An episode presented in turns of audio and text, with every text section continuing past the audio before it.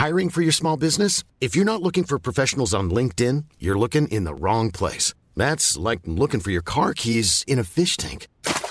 LinkedIn helps you hire professionals you can't find anywhere else, even those who aren't actively searching for a new job but might be open to the perfect role. In a given month, over 70% of LinkedIn users don't even visit other leading job sites. So start looking in the right place. With LinkedIn, you can hire professionals like a professional. Post your free job on linkedin.com slash people today. One size fits all seems like a good idea for clothes until you try them on. Same goes for healthcare. That's why United Healthcare offers flexible, budget-friendly coverage for medical, vision, dental, and more. Learn more at uh1.com. Hey, I'm Ryan Reynolds. At Mint Mobile, we like to do the opposite of what Big Wireless does. They charge you a lot, we charge you a little. So naturally, when they announced they'd be raising their prices due to inflation, we decided to deflate our prices due to not hating you. That's right. We're cutting the price of Mint Unlimited from $30 a month to just $15 a month. Give it a try at mintmobile.com slash switch. $45 upfront for three months plus taxes and fees. Promote rate for new customers for limited time. Unlimited more than 40 gigabytes per month. Slows. Full terms at mintmobile.com. Hello Un rapide message avant de vous faire écouter l'épisode du jour pour vous dire que mon livre est disponible en précommande. Ce livre, c'est vraiment la somme de tout ce que j'aurais eu besoin de lire ou d'entendre lorsque j'étais enceinte. Qu'on m'explique pourquoi tant de personnes sont traumatisées par leur accouchement, pourquoi ce n'est pas normal et qu'est-ce que je pouvais faire pour y échapper. Qu'on m'explique aussi tous ces chiffres, ces taux élevés de césarienne, les réels risques d'une péridurale ou les justifications de tel ou tel acte pour moi qu'on me donne aussi à voir d'autres modes de pensée pour m'aider à avancer comme je l'entendais et des clés pour me préparer réellement à mon accouchement. Et comme j'ai pas trouvé de livre comme ça quand j'étais moi-même enceinte, eh ben j'ai décidé de l'écrire. Il s'appelle Retrouver le pouvoir d'enfanter et il est génial. Il coûte 9,90€, je vous mets un lien pour le précommander dans la description de cet épisode. Et vous savez pourquoi les précommandes sont si importantes? Parce que ça envoie un message fort aux libraires et aux grandes enseignes comme la FNAC que ce type de sujet est important, qu'il faut qu'il commande de nombreux exemplaires de ce livre pour qu'il soit visible en rayon et lui faire une place de choix. Alors voilà, précommandez-le. Il sortira ensuite le 21 février. Encore un tout petit peu de patience. Je vous remercie pour votre écoute et vous souhaite un super épisode. Ok, je te propose qu'on commence, euh, Perrine. Moi, j'aime toujours bien commencer euh, quand on discute comme ça, euh, par essayer de comprendre un peu qui tu es et ton rapport à la maternité et l'accouchement euh, euh, d'une part et d'autre part. C'était quoi un peu ta vision de l'accouchement, donc cet, acte qui peut faire euh, très peur comme pas du tout, mais voilà, comment tu voyais ça quand tu étais plus jeune? Est-ce que tu savais que tu aurais des enfants? Enfin, c'était quoi un peu ton image de tout ça? Alors moi, j'avais une image assez stéréotypée dans le, dans le sens où dans ma famille, hein, du côté de ma mère, euh, elles ont été mamans très jeunes. Donc, euh, j'ai connu mon arrière-grand-mère. Euh, et dans mon idée, je rêvais qu'elle soit arrière-arrière-grand-mère. Ah. Voilà. Bon, les choses ont été que c'était pas le bon partenaire de toute façon, donc c'était pas le moment. Donc, on va dire que j'ai un peu dérogé à la règle de la famille d'avoir des enfants très proches de la vingtaine. Et finalement, la vie a fait que, non, moi, c'était plus proche de la trentaine, en fait. D'accord. Mais on va dire que je m'étais pas forcément posé de questions, clairement, sur euh, la naissance en elle-même. J'ai commencé à vaguement m'en poser quand, euh, bah, quand j'étais enceinte de mon premier. Parce que bon, là, c'est pareil, ça a été un, petit peu euh, un parcours un petit peu long dans le sens où quand on s'est décidé à se lancer dans les essais, eh ben, il a fallu 15 mois pour que cela se mette en place. Donc, je suis passée par quelques tests assez sympathiques. Et du coup, euh, voilà, je ne m'étais pas forcément posé la question du tout sur euh, la naissance en elle-même. Puis moi, j'ai commencé à aller un peu sur des forums à l'époque d'Octissimo. Hmm. Il y a eu l'idée du pourquoi pas, ouais, essayer à la maison. Pour mon premier, je me suis dit pourquoi pas, mais sans aller plus loin que ça. Et puis, euh, et puis moi, voilà, mon partenaire à l'époque n'était pas trop chaud sur le côté logistique. Et finalement, euh, voilà, ça s'est vite soldé par un on va laisser tomber tout simplement parce que mon premier était en siège euh, avec euh, la tête en arrière. Je ne sais plus à quel terme, hein, enfin, on était loin du terme en lui-même, justement. Donc, en y réfléchissant maintenant, ça n'a pas de logique.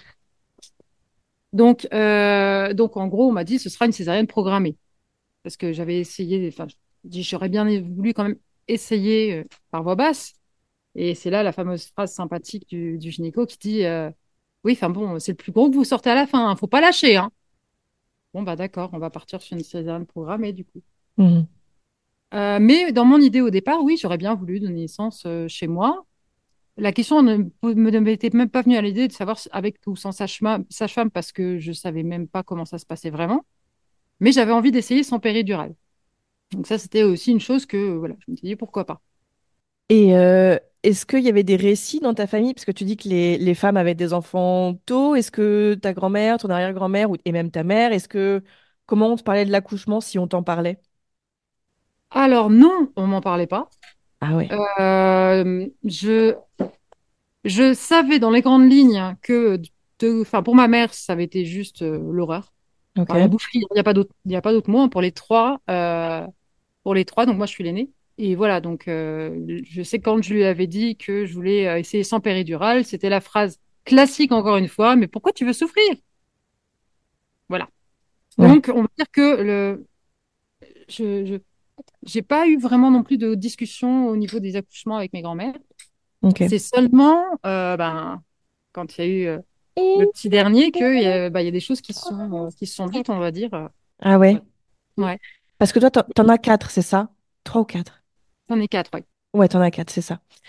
Donc, pour ton premier, il y a un siège qui est détecté, on te dit césarienne programmée, et tu y vas. Parce qu'évidemment, on te fait peur et tout ça. Comment, comment ça se passe la césarienne? Bah, comme je le dis souvent, il n'y a pas grand-chose à dire sur une césarienne, euh, d'autant plus programmée, on va dire, parce que bah, pour avoir déjà subi des- des- une opération, bon, bah, on va dire ça reste euh, une opération, tout simplement. Hmm.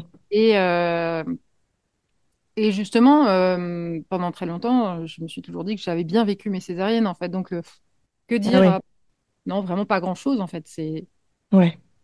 Tu y vas, on te, on te met une anesthésie et tu sens pas vraiment ce qui se passe et puis on sort ton bébé. Et... Enfin, moi, c'est un peu la- l'image que j'ai, mais Mais alors, il y a tout le, il y a tout le préparatif d'avant en plus. Alors maintenant, ça commence un peu à, à changer, mais il fallait venir la veille pour le, le lendemain matin. Donc, dès la veille, être à jeun, faire la douche à la bétadine, euh, être perfusé. Euh, et puis ensuite, euh, bah, on nous prépare le matin avec la sonde, avec enfin, les, les trucs bien, bien sympathiques et agréables. Moi, je suis comme ça, quand je suis stressée, je plaisante. Donc, euh, bah, j'ai plaisanté avec euh, tout le monde dans la salle, euh, dans le bloc opératoire. Ouais. L'avantage ce jour-là, c'est que c'était bien en fait d'être dans un bloc opératoire. Il faisait 43 degrés à l'extérieur. C'était en 2011, en- le 27 juin 2011, donc il faisait vraiment super chaud dehors.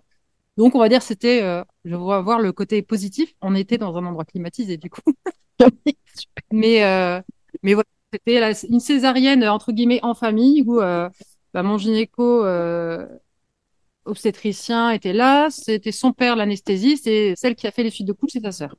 bon, bon, Voilà. bah, d'accord. Et euh, donc, tu as l'impression de plutôt bien la vivre. Est-ce que tu voulais allaiter ensuite ou pas? Oui. Et Oui. tu as réussi, tu as eu de... Enfin, il n'y a pas eu de, de problème particulier. euh? Non, non, non, non, non, non, aucun. Euh, la seule chose que je peux dire, c'est qu'en fait, on n'a pas besoin que les, les- les- que, que toutes les personnes viennent autour pour nous, pour nous coller le bébé bien comme il faut, etc. Et ça, à l'époque, je le savais pas. Et je- quand j'y repense, je trouve ça extrêmement violent, en fait, la façon dont Mhm. la du bébé est prise pour forcer à. Et puis, il faut le réveiller, et puis il faut. Voilà, c'était des choses que je savais pas à l'époque et euh, que je, je sais maintenant être euh, complètement inutiles Hmm. et même délétères, je dirais.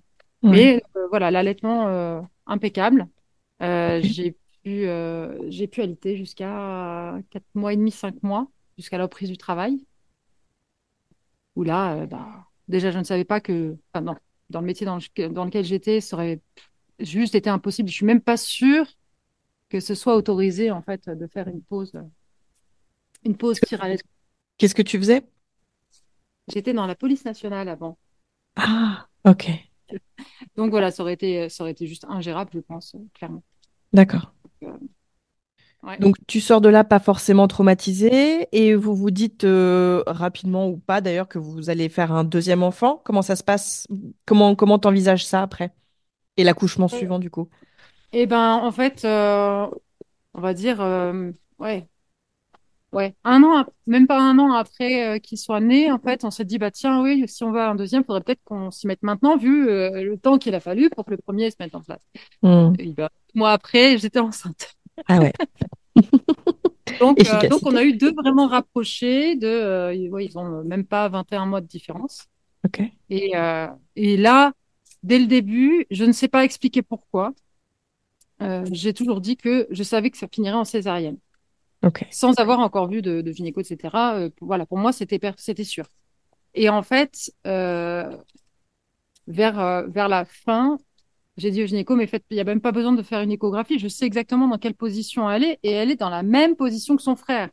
Donc, vraiment en siège, avec le dos à droite, le regard à gauche. Elle avait juste pas la tête en arrière, mais elle était exactement dans la même position. Donc, il a dit, ben là, on n'essaie même pas une voix basse, hein, euh, un siège sur une césarienne précédente, on n'essaie même pas. Donc, on- césarienne programmée, bien sûr. Je dit, est-ce qu'il y a possibilité de vérifier s'il n'y a pas une malformation utérine qui explique, euh, qui explique pourquoi ils sont exactement dans la même position tous les deux?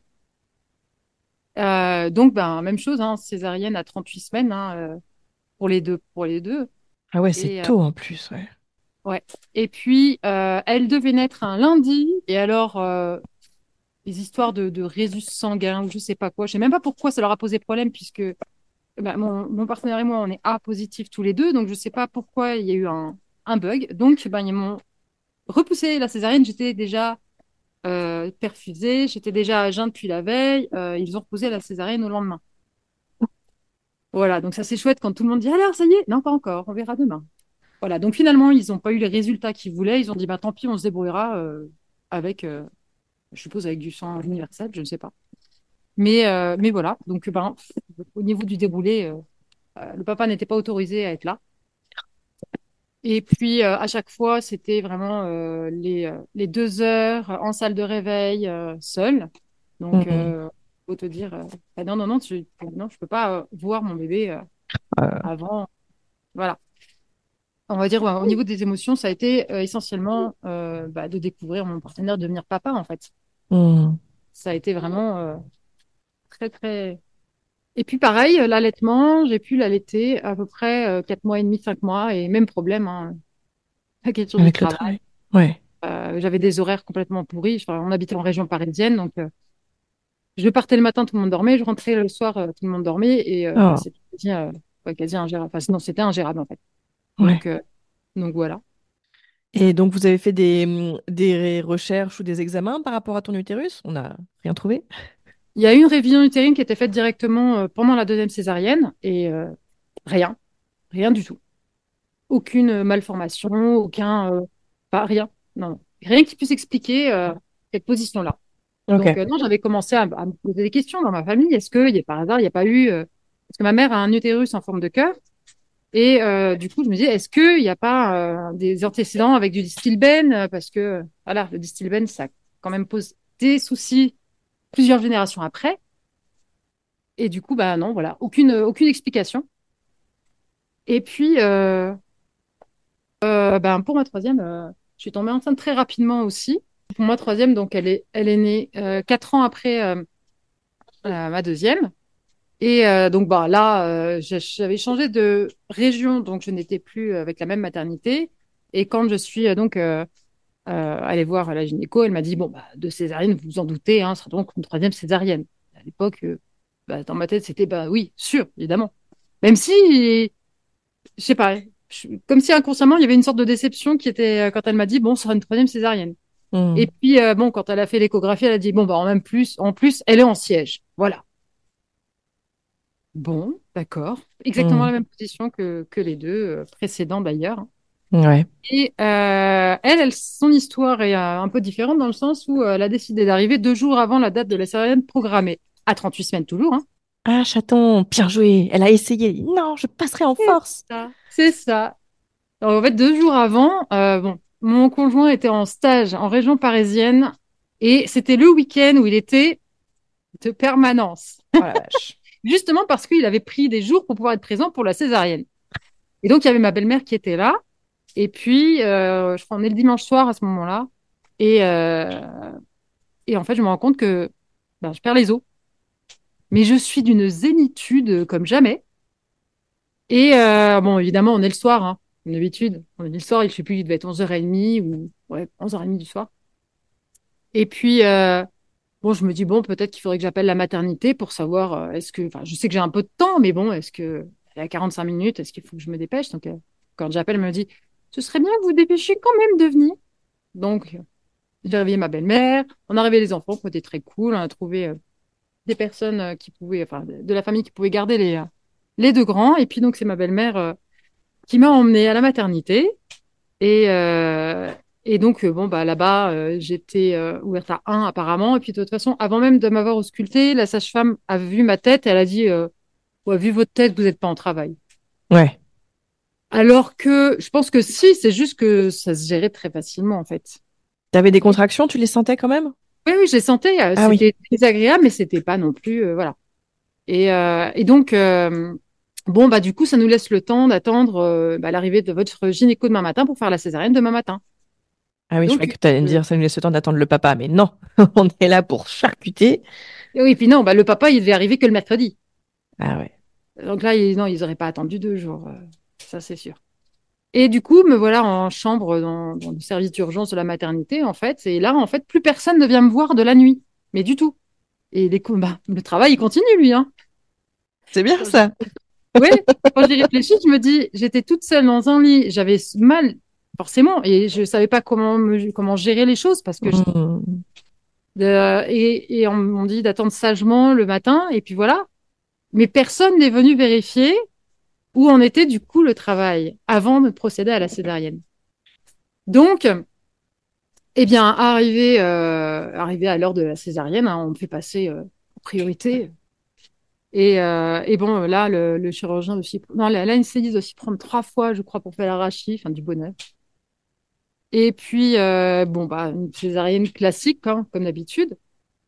Seul truc, c'est qu'évidemment, euh, ma petite, euh, il y avait personne pour l'accueillir à la sortie du bloc, donc elle a été en néonat.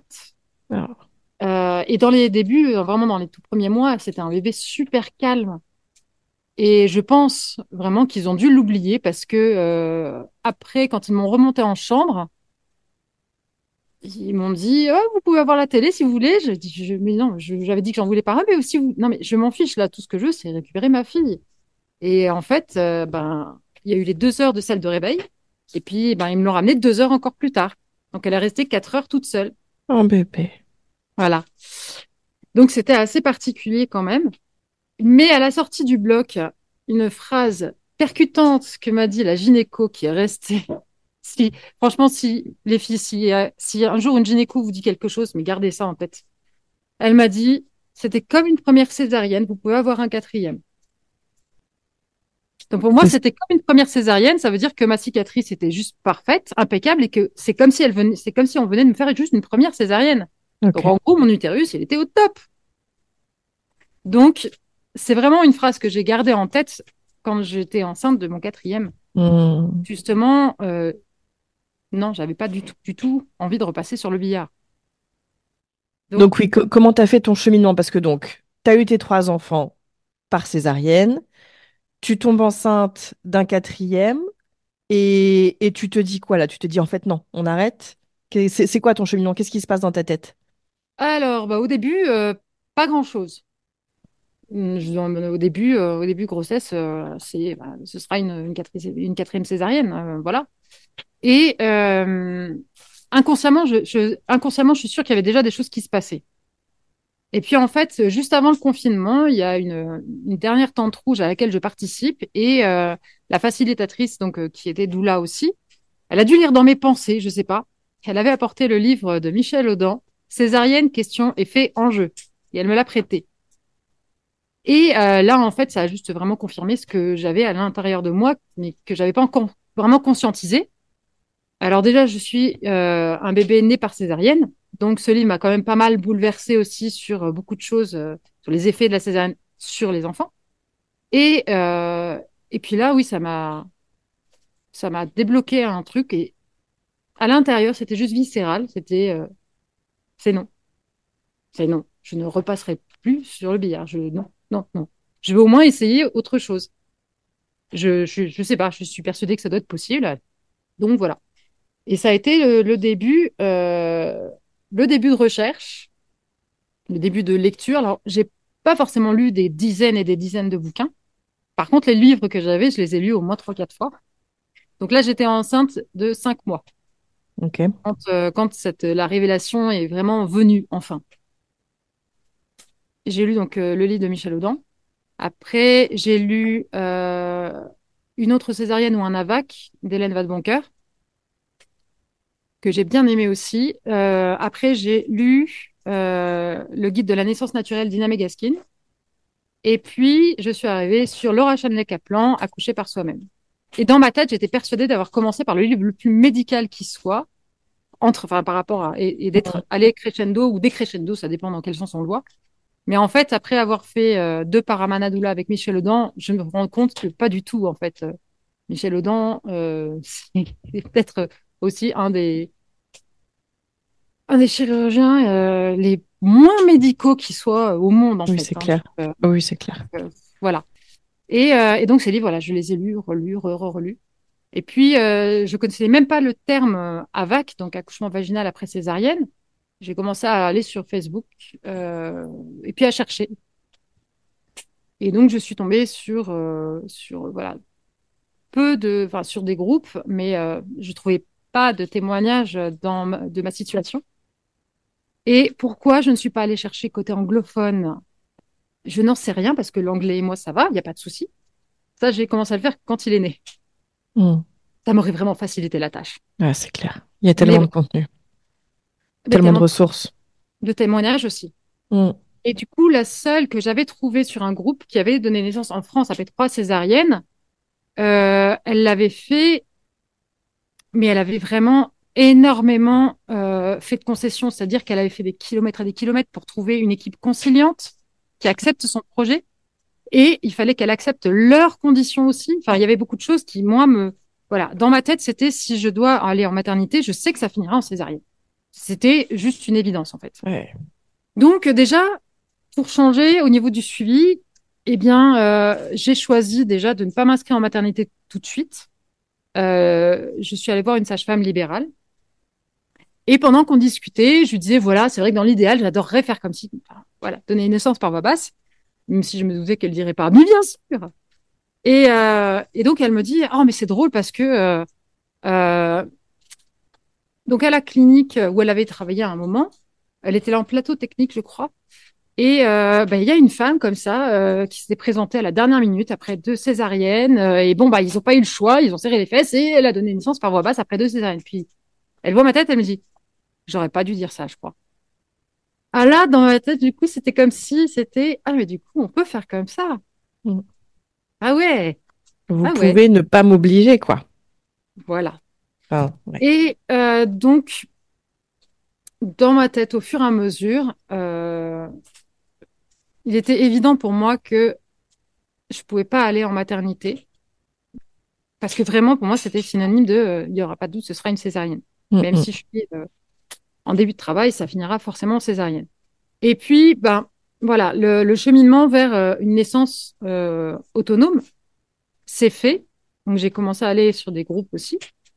Je trouvais forcément pas de, de, de, de témoignages, on va dire, avec le nombre de césariennes euh, que j'avais moi. Ouais. Il y a un témoignage d'une femme québécoise qui avait donné naissance librement euh, après deux césariennes et qui avait des, euh, des, des risques, on va dire, supérieurs aux miens. Euh, avait- elle avait déjà eu des syndromes de HELP, elle avait déjà eu de la prééclampsie, des choses comme ça que moi je n'avais pas. Donc dans ma tête, je me disais, bah, si elle c'est bon, il n'y a pas de raison que pour moi ça marche pas. Donc voilà, j'allais là-dessus et je sais pas, peut-être par euh, acquis de conscience, je me suis dit, je vais quand même essayer de contacter une sage-femme qui fait des AAD dans ma région. On verra.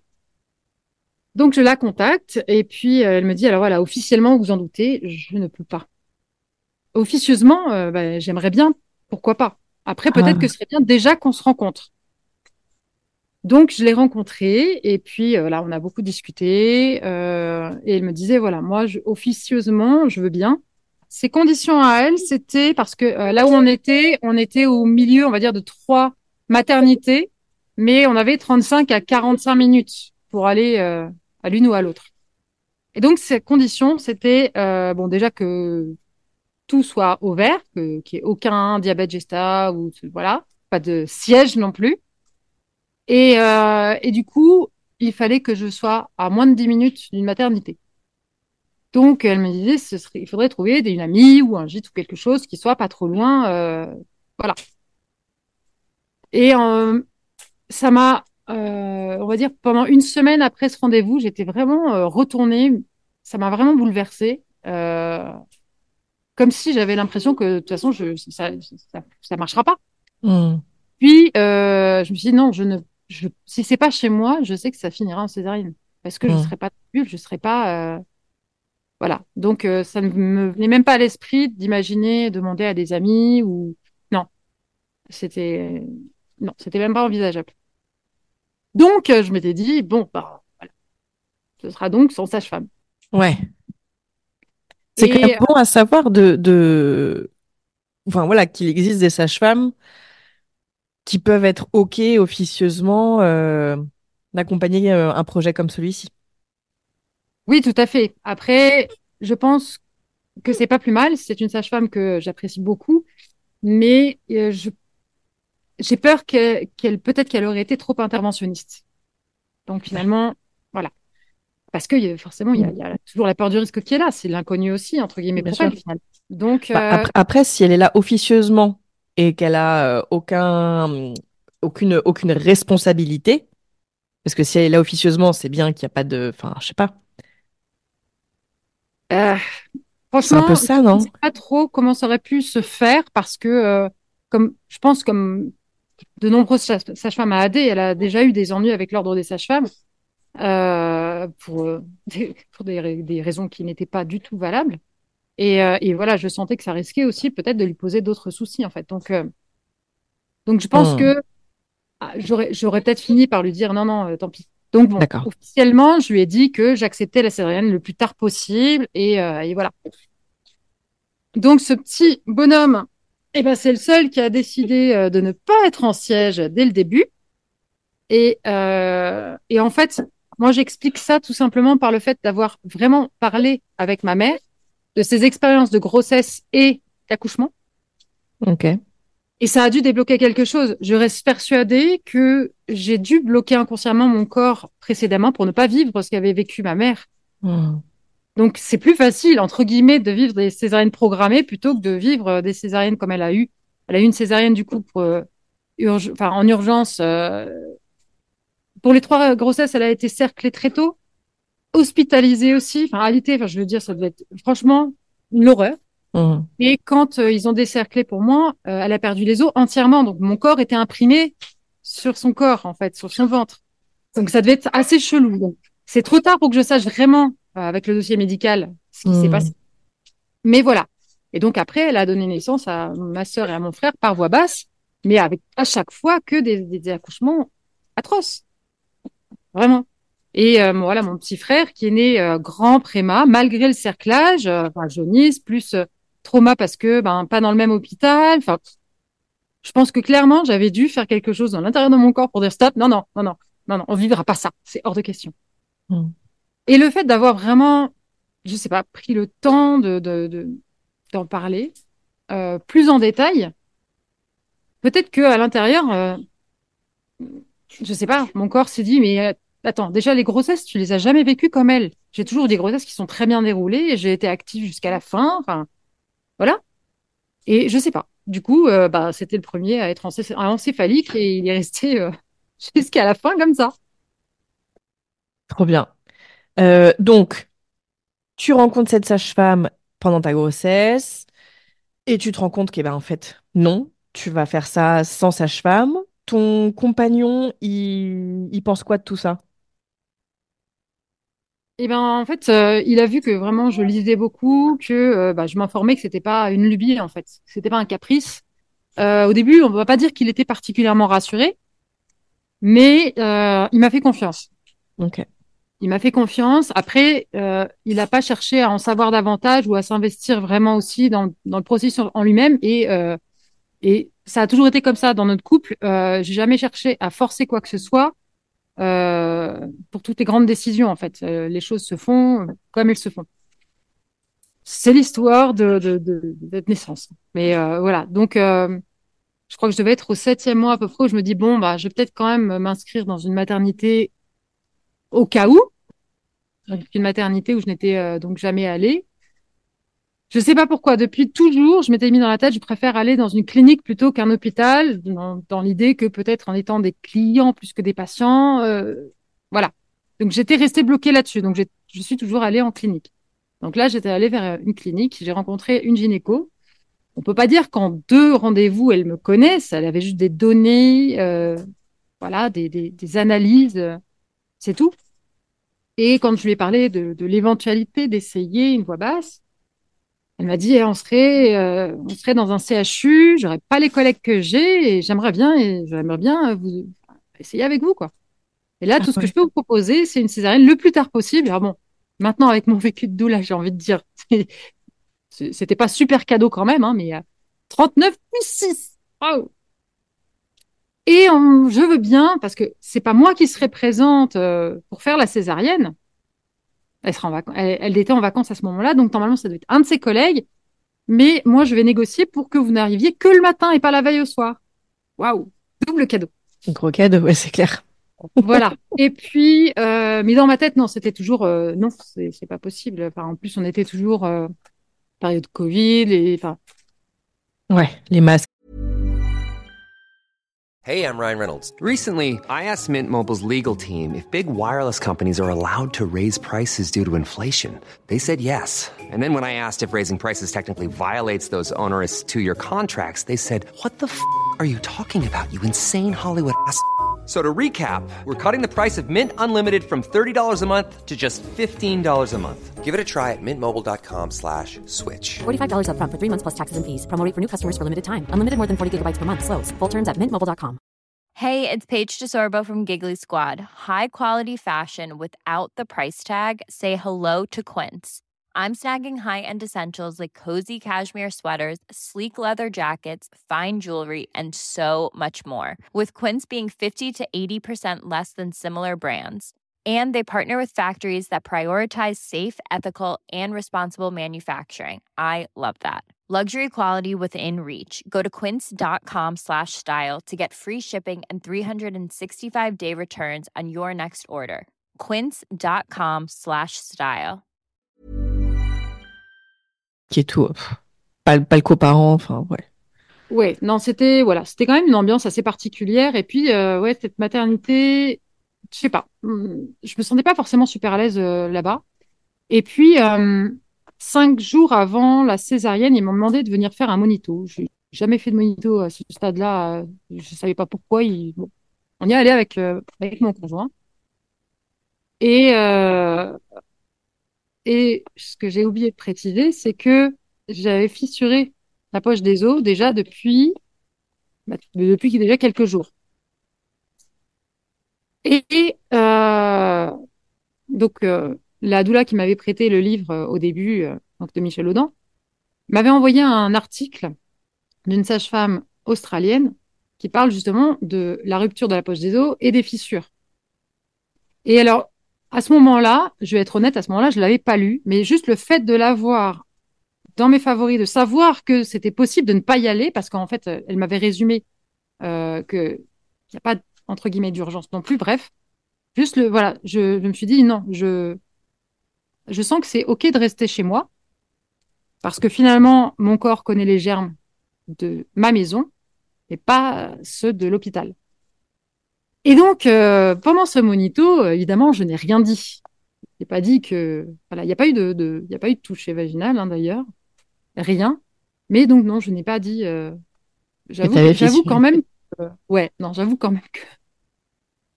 Heureusement qu'il n'y a pas eu de toucher vaginal. Je crois que ça aurait été beaucoup moins, rigolo, beaucoup moins rigolo. Mais bon. Et du coup, on ne sait pas, on se sentait vraiment pas à l'aise. Le cadre en lui-même, mon, mon conjoint m'a dit ouais, si jamais il y a un plan B, s'il faut partir à la maternité, euh, je crois que ce sera le CHU. Hein. Hmm. Et puis, euh, et puis voilà, on s'était dit ça. Donc, euh, donc, bah voilà, on arrive la veille de la césarienne et il se passe toujours rien. Et clairement, ce jour-là, je me suis effondrée. Je me suis Mmh. effondrée. euh, j'ai pleuré toutes les larmes de mon corps. J'étais en train d'imaginer toutes les excuses possibles.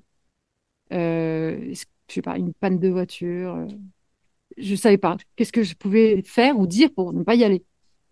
Et, euh, puis j'avais envoyé donc un message à, cette euh, copine Doula euh, pour lui dire un petit peu voilà où j'en étais dans mon, désarroi, on va dire.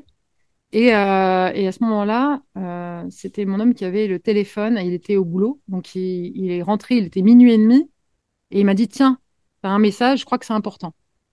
Et là, je m'étais presque euh, dit, parce que c'était à 7 heures le matin qu'il fallait que j'y sois, hein, là-bas. Mmh. Je m'étais presque résignée à y aller. Et là, euh, je lis les mots et euh, c'est euh, bah, c'est ton corps, c'est ton bébé et c'est ton choix. Personne peut t'obliger à y aller. Personne peut Mhm. t'obliger non plus à les prévenir, en fait. Bien sûr. Ils vont pas venir te chercher chez toi. Non. Et en fait, à ce moment-là, c'est comme si je m'étais fracturée en deux. Avec d'un côté la petite fille sage et de l'autre côté la femme sauvage que je commençais à découvrir. Donc la petite fille sage qui, jamais au grand jamais, n'aurait osé euh, décliner un rendez-vous et encore moins sans prévenir. Et la femme sauvage qui dit, mais attends, mais tu rigoles ou quoi? Tu veux pas de ça? Donc, s'en est suivi une discussion avec euh, mon partenaire, je sais pas pendant combien de temps, mais on a discuté un moment. Il m'a dit, mais euh, c'est pas rien, quoi. On, on va t'ouvrir le ventre. Mmh. Donc, clairement, si le, le seul souci, c'est nos familles, tu t'en inquiètes pas. Moi, je gère. Je gère. Je les appelle. euh, c'est pas un problème. Toi, tu gères la maternité et puis c'est tout. Et là, waouh, un gros poids, en fait. euh. Donc, lui, il allait se coucher et moi, euh, voilà, je pouvais pas. C'était juste pas possible. Je pouvais pas aller me coucher comme ça.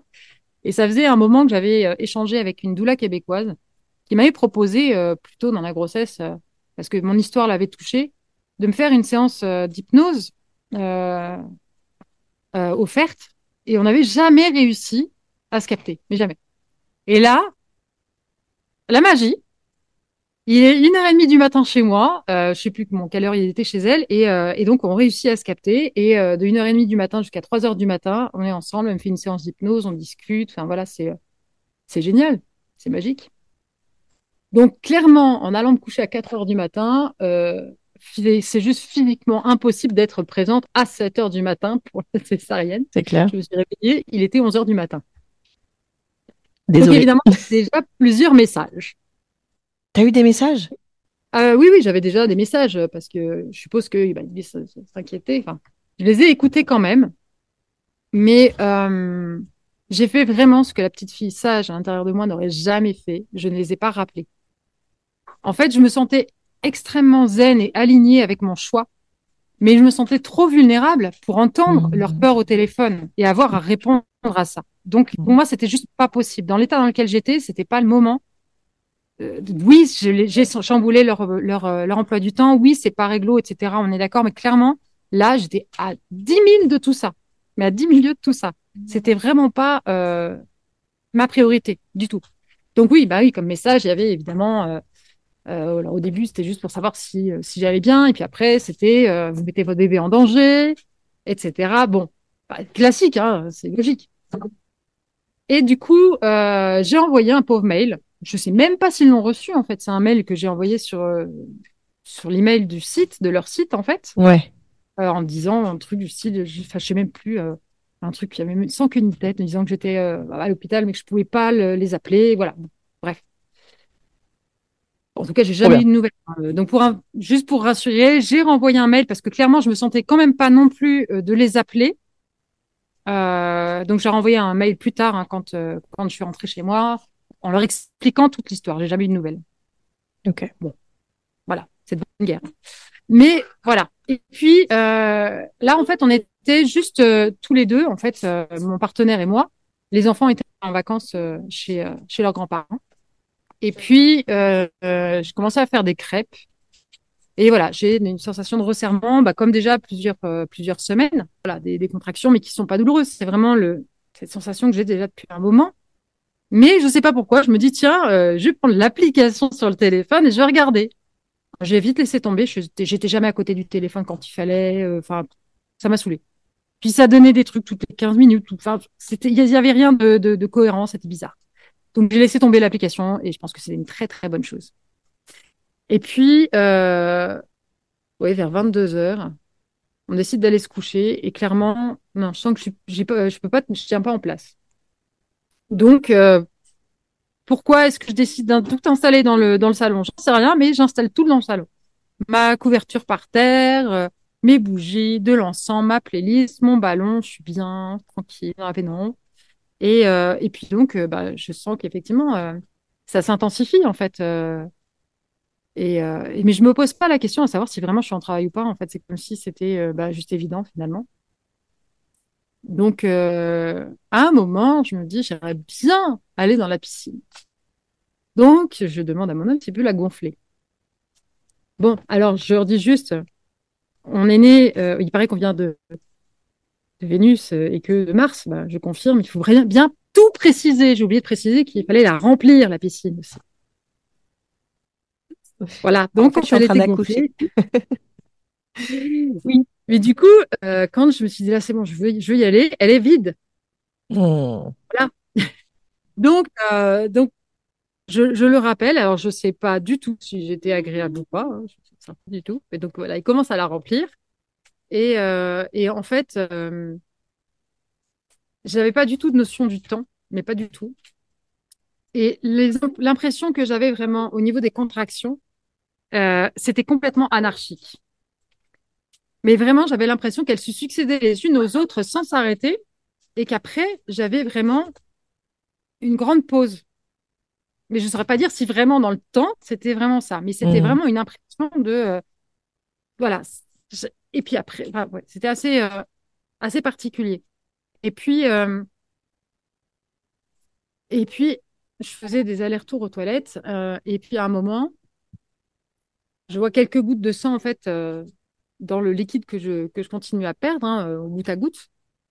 Alors maintenant, avec le recul, je sais que c'était juste euh, mon col qui devait travailler super fort. Sauf qu'en fait, ça, a dit, j'étais en phase de désespérance et je ne le savais pas. Donc, je suis arrivée dans la salle de bain où la piscine était enfin remplie. Je regarde par là parce qu'elle était là, la piscine. Et je dis à mon homme, on part. Ah, Bon, voilà. Le truc euh, aussi, c'est que le seul conditionnement que j'avais pas travaillé, c'était la durée du travail. hmm. Moi, euh, du coup, j'étais restée bloquée sur le fait que mon corps n'avait jamais connu de travail, donc ça allait durer longtemps. Erreur! C'est erreur! Parce que moi, ça a duré trois heures et demie au total, en fait. Donc, euh, donc je m'attendais pas du tout à être déjà en phase de désespérance. Mais vraiment pas du tout. Là, clairement, ce dont j'avais besoin, c'était pas de quelqu'un du monde médical, c'était vraiment d'une personne qui me détourne mon attention pour aller dans la piscine, juste. Et je sais que, je suis persuadée qu'il serait né une demi-heure après dans la piscine. Pourquoi une demi-heure après, je sais pas, mais voilà, pour moi, c'est sûr. Donc voilà, je dis, on y va. Pour le bas de combat, bon, on avait quand même préparé un sac euh, que je suis même pas sûre qu'il était vraiment terminé. Bon, bref, au cas où. Et, euh, et donc, euh, je, me rappelle, je crois que oui, si, j'étais entièrement nue, mais il a voulu, il a voulu me mettre une robe en pleine contraction. Je lui ai grogné dessus comme jamais, tel une ours? Pour moi, c'est vraiment ça. Je me suis transformée en ours à ce moment-là.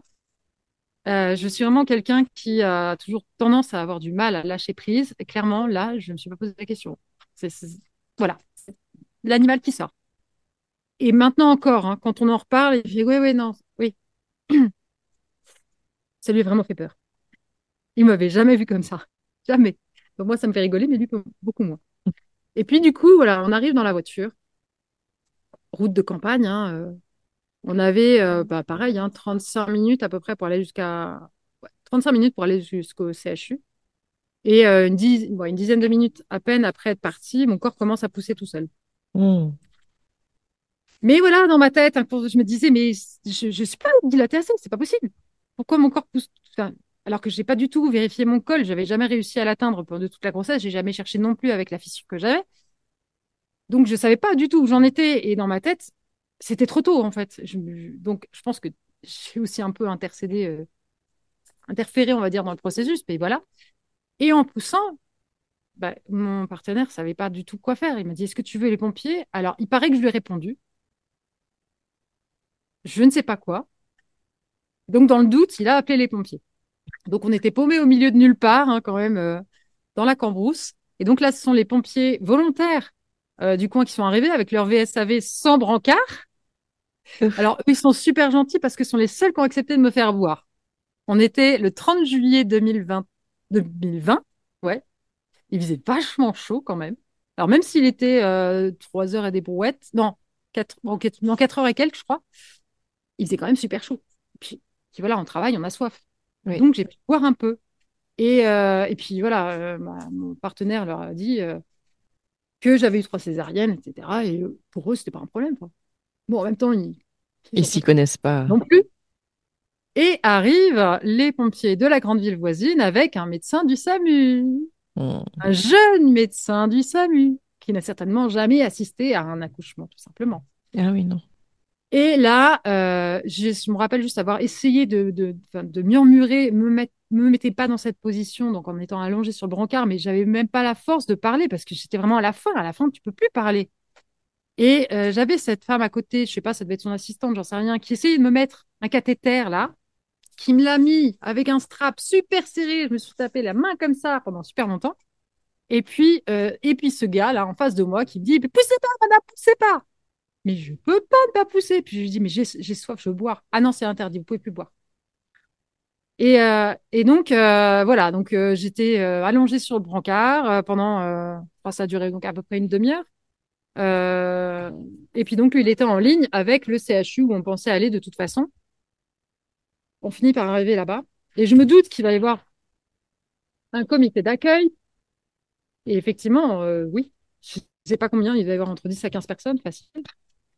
Et euh, donc, euh, on arrive dans une salle euh, où il y a une personne qui s'énerve sur un de mes bracelets. Je sais pas pourquoi, elle veut absolument l'enlever. Bon.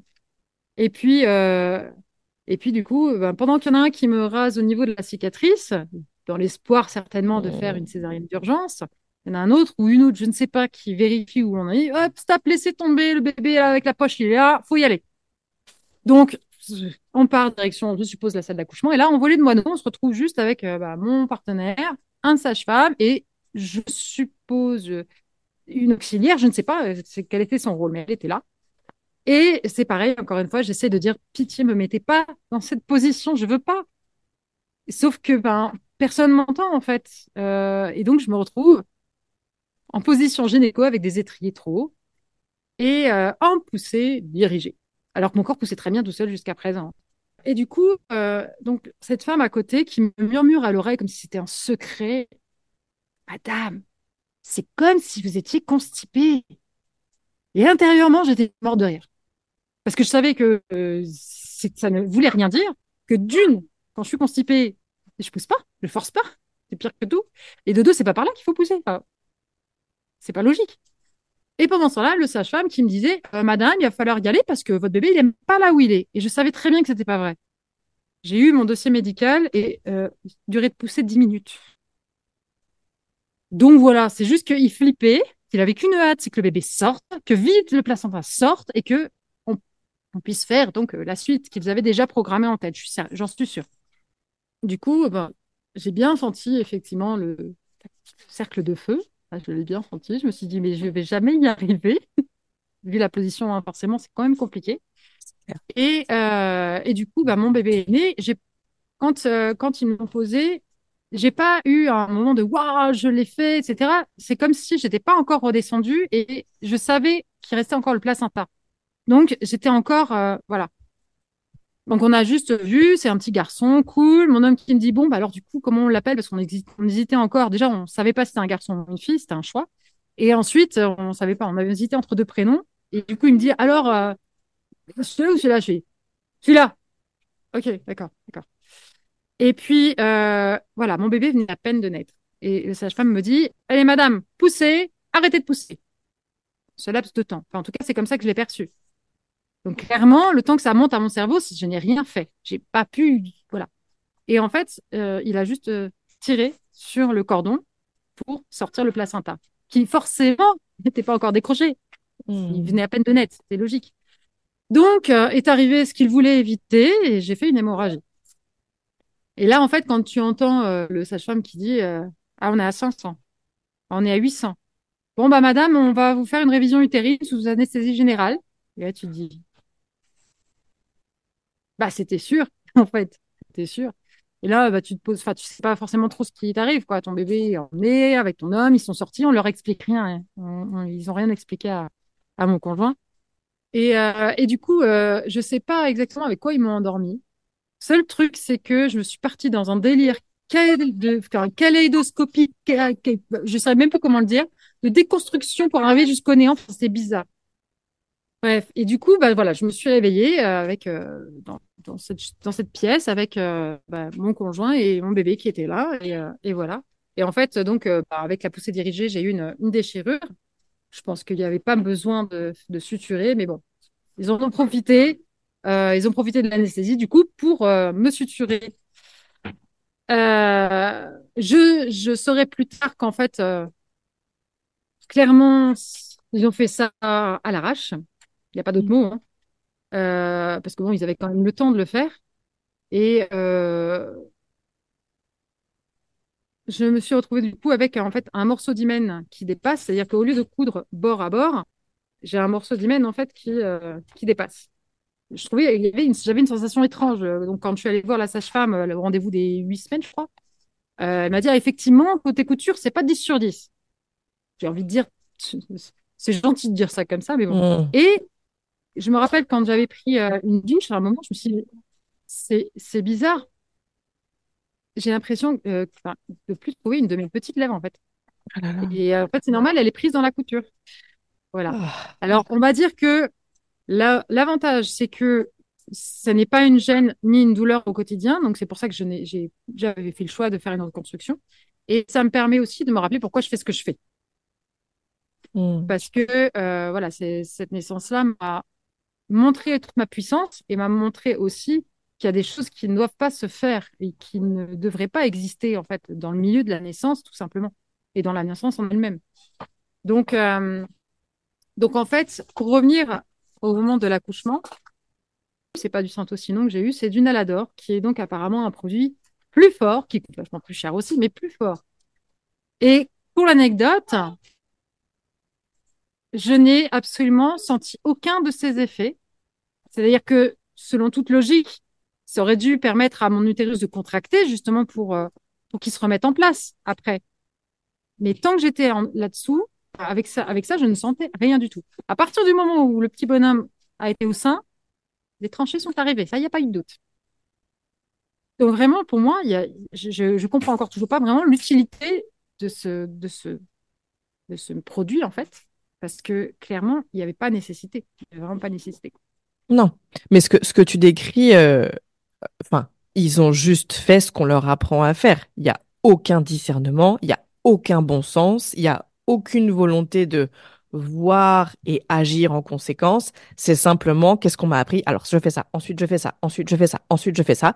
Enfin, ce sont des, ce sont des machines, quoi. C'est des, des, des robots euh, un peu bêtes à un moment donné. Et, et j'essaye de toujours garder un discours euh, euh, où je protège un peu les soignants et quoi qu'ils en pensent, mais où je dis voilà, c'est le système qui est problématique et les soignants, ils sont pris dans et tout ce que tu veux. Mais là, ça m'énerve tellement ce que tu me racontes que vraiment, ce sont juste des petits robots stupides, en fait, à la fin. Enfin, à un moment donné, euh, à, à pas se questionner de ce qu'on est en train de faire et de ce qu'on de ce qu'on crée. Enfin, moi, ça me. Bon, bref, continue. En fait, ce que je trouve dommage, c'est que clairement, à ce moment-là, quand je suis arrivée, donc oui, effectivement, il ne me connaissait pas. Il n'avait pas mon dossier. Mais finalement, entre une gynéco qui m'a vu deux fois et qui avait les mêmes données que ce que j'avais dans mon sac, ça changeait rien. Rien du tout. Mais ce que je trouve dommage, c'est que quand une femme arrive comme ça, peut-être que l'idéal, c'est d'abord dézoomer en fait sur la situation et de regarder, OK, bébé va bien, maman va bien, hop, on fait un pas en arrière, on attend et ça. on observe. Si on a besoin d'intervenir, le bloc est à côté, quoi. Mais bien sûr. Donc, Et puis, n'y a ti- pas besoin. ti- tirer sur un, sur un placenta, enfin, je sais pas. Je, je pense que n'importe quelle personne peut se dire, mais ça va pas faire saigner de tirer sur un placenta? Je sais pas. Enfin, je sais pas quoi. Merde, en fait. Mais j'ai envie de dire que, à part les personnes qui s'y connaissent vraiment un petit peu quand même, la plupart des gens déjà oublient qu'il y a un placenta qui doit sortir. Alors Et- oui, bien sûr.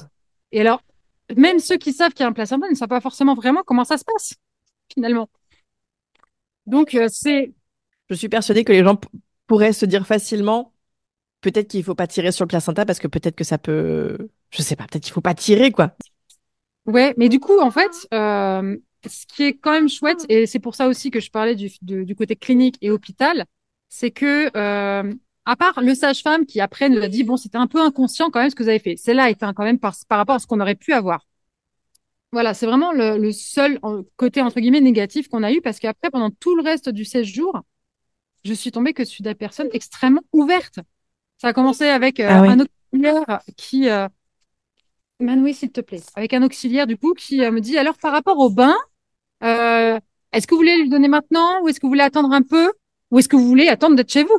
Mais oui, ça, c'est exactement ça. Je vais attendre. C'est parfait. Je, je vais attendre que de revenir. Et puis après, j'avais une... euh, Alors, je crois qu'elle était sage-femme. Je sais plus. Mais euh, en tout cas, elle s'était vraiment euh, spécialisée euh, donc en tant que conseillère à l'allaitement. Et donc, bah, elle était venue, elle venait tous les jours. et à, un moment, elle, elle, a- elle a dit, quand euh, il y avait mon conjoint qui était là aussi, en fait, je viens juste prendre ma dose de bonheur. Oh, c'était trop chouette. Et même la pédiatre, bon, j'ai eu toutes les élèves sages-femmes, hein. toutes, elles sont toutes passées dans, dans ma chambre pendant les trois jours. Et, euh, et donc, euh, même la pédiatre, à la sortie, m'a dit, vous avez eu raison de vous écouter. bah, dis donc, Waouh! incroyable. Et puis, elle m'avait dit aussi, d'ailleurs, ah bon, je sais plus comment c'était venu. Je crois que j'avais dû lui poser la question, savoir est-ce que les, les rendez-vous médicaux tous les mois, euh, c'était obligatoire. euh. Et elle m'avait dit, euh, non, c'est recommandé. Ah, du coup, bah, Ça change tout. intéressé. Voilà. Mais comme tout, en fait, hein, tout est recommandé, sauf qu'ils le présentent pas comme ça. C'est ça, c'est ça. Donc, euh, donc voilà, c'était euh, c'était vraiment, euh, on va dire, outre le passage bah, violence obstétricale, il n'y a pas d'autre terme, hein, même si évidemment il n'y avait pas de volonté de nuire, il y avait vraiment la peur qui était présente, j'en suis certaine. À part, à part ça, on va dire, pour moi, ça reste vraiment une, une expérience extrêmement positive Hmm. parce que ça m'a montré d'une que j'étais capable, de deux que je savais lâcher prise en fin de compte. Hmm. Et je pense que finalement, mon chemin de vie était aussi d'aller semer une graine en milieu hospitalier, Ouais. pour le coup. Et, euh, et puis, euh, j'avais donc envoyé un message après à la sage-femme euh, qui faisait les, les accouchements à domicile pour lui dire donc qu'il était né et par voix basse. Et alors là, elle me fait Oh, Mais c'est génial, mais faut pas que tu t'arrêtes là, mais c'est une révolution, mais c'est trop bien, faut que tu continues, faut que tu le dises partout, etc. Wow! C'était magnifique, franchement, c'était génial. D'où ta vocation maintenant de, de vouloir accompagner les femmes qui, qui ont cette volonté aussi de partager ton, ton vécu à toi. Et... Oui, mais j'ai envie de dire qu'en fait, ça s'est encore plus accentué quand j'ai commencé à chercher du côté anglophone. Ouais. Et là, en fait, j'avais demandé Laura Chanel-Kaplan euh, en amie sur Facebook. Et elle m'avait accepté. Du coup, j'étais allée voir un peu sur son profil et elle avait posé une question à sa communauté. Elle demandait si il y avait donc des femmes qui avaient donné naissance librement après plus de deux césariennes. Et dans ma tête, je me suis dit, elle n'aura pas de réponse. Il y avait plus d'une quinzaine de femmes qui avaient répondu en dessous. Et là, je me suis dit, mais, comment ça se fait? Donc, euh, c'était pas après deux, hein, c'était trois, quatre et plus. Et puis après, je suis tombée sur un témoignage d'une femme après sept césariennes. Euh, de fil en aiguille, j'ai découvert des choses incroyables. Et je me suis dit, mais en quoi est-ce qu'on est différente? Hmm. Non, on n'est pas différente, c'est juste qu'on n'a Non. pas le même accès à l'information. Oui, c'est clair. Et que, oui, quand on a eu une césarienne, on a très peu de, de ressources, en fait. On a une ressource qui est donc une association qui fait un très bon boulot, mais qui est très dans le médical. Et ce que je trouve dommage, c'est que il y a donc une partie de l'information qui est tronquée. Ouais. Pour moi, Oui, c'est on a une ça. partie de l'information qui est tronquée, c'est-à-dire qu'on fait comprendre que il faut avoir une autorisation de voix basse et que il faut avoir donc euh, euh, bah, activer tous les raids- enfin tous les tous les tous les drapeaux les plus verts possibles en fait. Donc Mm. le moindre petit pet de travers et c'est non, ce sera on va vous le refuser alors que non bon sang. Non, la seule personne Oui. qui a le droit de dire ce qu'elle veut sauf urgence vitale, je le rappelle évidemment. Mais non, mais même, en cas d'urgence vitale, enfin, à un moment donné, euh, enfin, tu vois, c'est ton corps, quoi. Enfin, et donc, bon, a priori, t'as pas envie de, en- envie de mourir, mais bon, enfin, même en cas d'urgence vitale, je trouve que la question reste, euh, je trouve que la question reste, quoi. C'est ça. Et en fait, euh, ce que je trouve important de souligner aussi quand on fait un, un parcours et qu'on comme, comme ça et qu'on chemine vers une naissance autonome, c'est que d'une, effectivement, c'est pas un caprice, c'est vraiment quelque chose qui est pensé, réfléchi, etc. Et on prend, on est capable d'assumer toutes les conséquences aussi, c'est-à-dire que forcément, on se pose des questions sur la mort et on se rend compte que euh, la mort et la naissance sont les deux événements les plus incontrôlables qui soient. Mm. Plus on veut contrôler, plus ça part en cacahuète.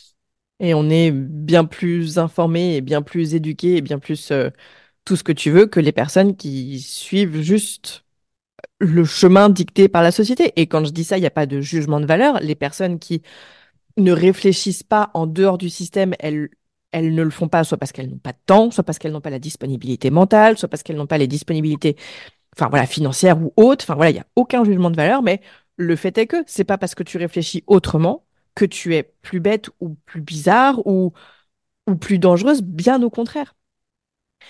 Euh, on arrive à la fin de notre conversation. Perrine, est-ce qu'il y a une question que je ne t'ai pas posée? Est-ce qu'il y a un sujet que tu aurais eu envie qu'on aborde avant qu'on se quitte? Pas particulièrement, non. Je crois qu'on a fait le tour. Euh, juste, euh, encore une fois, de, que les femmes se rendent compte que la seule décisionnaire, c'est elle. Hmm. Point. Peu importe ce qu'on leur dit. la notion de, hiérarchie médicale et d'autorité médicale, elle est extrêmement présente dans beaucoup, beaucoup de pays. Hein. Mais il faut vraiment se rappeler que on sait nous-mêmes aussi ce qui se passe dans notre corps. Il faut pas oublier que c'est notre corps et qu'on sait ce qui se passe. Et que mm. Si peut-être qu'on a perdu beaucoup de nos instincts, je dis bien peut-être, hein. mais en tout cas, le seul dont je suis persuadée qu'on a absolument, qu'on n'a pas perdu, c'est notre instinct de survie. Donc, clairement, notre corps et notre mental va être prêt à, à comprendre et à capter qu'il y a quelque chose qui cloche. Après, il faut faire attention parce que toi, tu as eu cette impression-là et en fait, tu juste dans une phase de désespérance. Donc, c'est-à-dire que oui, il faut faire confiance à son instinct, mais il faut aussi s'éduquer fort, il faut aussi être accompagné émotionnellement. Et enfin, voilà, c'est tout un truc. Euh, c'est plus profond que ça. Enfin, c'est plus compliqué, c'est plus complexe. Oui, après, pour moi, je sais que je, je, n'étais pas en danger quand j'ai dit on part à l'hôpital, en fait. Hmm. J'étais dans cette phase de désespérance, donc c'est pour ça que je dis que c'est différent. C'était pas une alarme rouge, en fait. C'est juste qu'à ce moment-là, j'avais juste besoin, on détourne mon attention. En fait, euh, hmm. C'était pas, j'ai dit, on y va, mais c'est comme quand euh, en phase de désespérance, tu dis, je veux la péridurale. Au fond de toi, tu la veux pas, tu le sais que tu la veux pas. Mais c'est c'était la, la, les phrases, la, phrase qui sort ou le je vais mourir. Tu sais que tu vas pas mourir. Au fond de toi, tu sais que c'est pas le cas. Oui. Mais en fait, c'est des mots qui sortent comme ça. Oui. mais peut-être qu'il faut... j'ai dit ça, mais c'était pas du tout ce que je voulais. non. Et peut-être qu'il faut pas écouter ça il faut pas écouter quand on dit des choses comme ça. c'est ça. C'est pas qu'il faut pas écouter, il faut prendre en considération, mais il faut avoir l'accompagnement euh, nécessaire, quoi. Et oui, c'est ça, c'est tout un travail. Mmh. Bon, merci beaucoup, Perrine. C'était tellement acrobatique, cette conversation. C'est ça, merci beaucoup. Cet épisode épique. Imagine the softest sheets you've ever felt. Now imagine them getting even softer over time. That's what you'll feel with Bowl and Branch's organic cotton sheets. In a recent customer survey, 96% replied that Bowl and Branch sheets get softer with every wash. Start getting your best night's sleep in these sheets that get softer and softer for years to come. Try their sheets with a 30-night guarantee. Plus, get 15% off your first order at bowlandbranch.com. Code BUTTERY. Exclusions apply. See site for details. Hey, it's Paige DeSorbo from Giggly Squad. High quality fashion without the price tag. Say hello to Quince.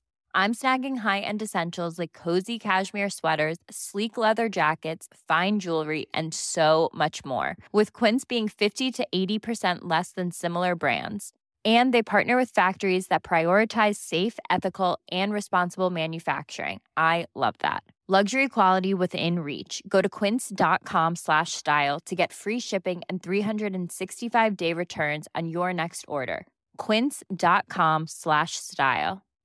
Hi i'm daniel founder of pretty litter. Cats and cat owners deserve better than any old-fashioned litter. That's why I teamed up with scientists and veterinarians to create Pretty Litter. Its innovative crystal formula has superior odor control and weighs up to 80% less than clay litter. Pretty Litter even monitors health by changing colors to help detect early signs of potential illness. It's the world's smartest kitty litter. Go to prettylitter.com and use code ACAST for 20% off your first order and a free cat toy. Terms and conditions apply. See site for details.